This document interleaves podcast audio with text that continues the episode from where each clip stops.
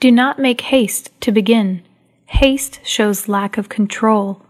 Do not apologize. It shouldn't be necessary, and if it is, it will not help. Go straight ahead. Do not make haste to begin. Haste shows lack of control. Do not apologize. It shouldn't be necessary, and if it is, it will not help. Go straight ahead. 在今天的句子中，需要注意的第一个单词 haste，匆忙、急忙、轻率，既有动词的意思，也有名词的意思。第二个 apologize，道歉、认错。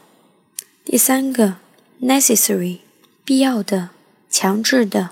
第四个，straight， 直的、连续的。在今天的句子结构中有两个否定祈使句。在句意方面，不要匆忙的开始，也不要轻易的道歉。你只需要继续往下说。谢谢大家的收听，大家可以添加我们的微信公众号“智野英语”。